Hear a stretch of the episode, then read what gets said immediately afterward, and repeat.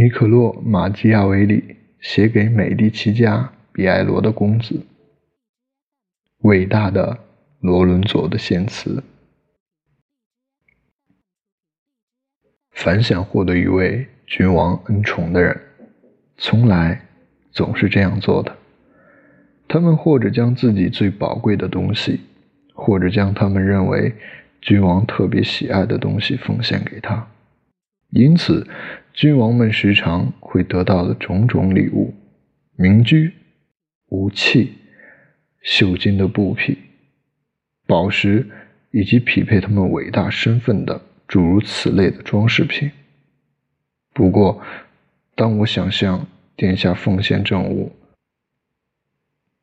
极表效忠的微臣之时，却觉得在我拥有的诸般物品中，最可珍惜与最值得看重的，乃是我从现代事变的长期经验中，以及对过去事变的不断研究中所得到的有关伟大人物的那些知识。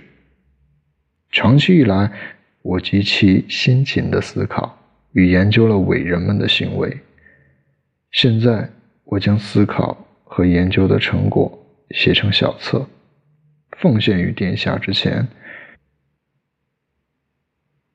我以为这篇作品是不值得殿下接纳的，但因为我深信殿下宅心仁慈，鉴于我能力所限。不能奉献更大礼物时，一定会付于收下的。我的微薄礼物能让您在很短的时间内懂得我在长年累月中付出过困顿与危险的代价，学到的所有真理。我不刻意以华丽康长的词句或响亮铿锵的字眼去装饰我的作品。也不曾做任何外表上引人兴趣的雕琢。这些文字上的加工，许多作家是用于装点他们的材料。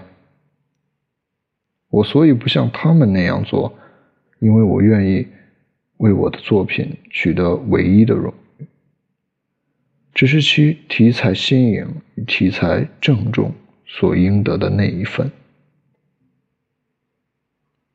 同时。像我这样一个卑微的人，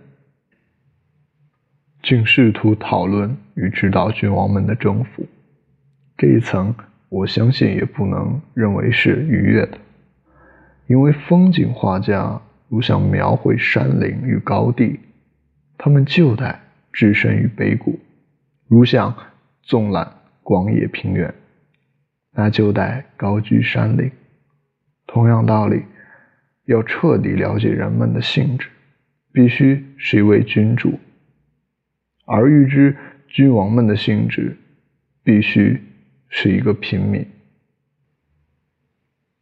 因此，我仅愿殿下能以我奉献此书的同样精神来接纳这件小小礼物。倘使陛下肯将此书细读一遍，那您定能在其中。看出我这个热切的愿望，愿望陛下能达到命运与您本人的美志为您预许的那种伟大程度。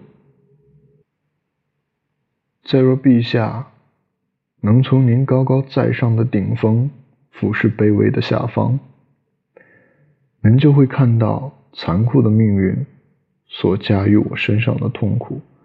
是多么的大，多么的罪非应得啊！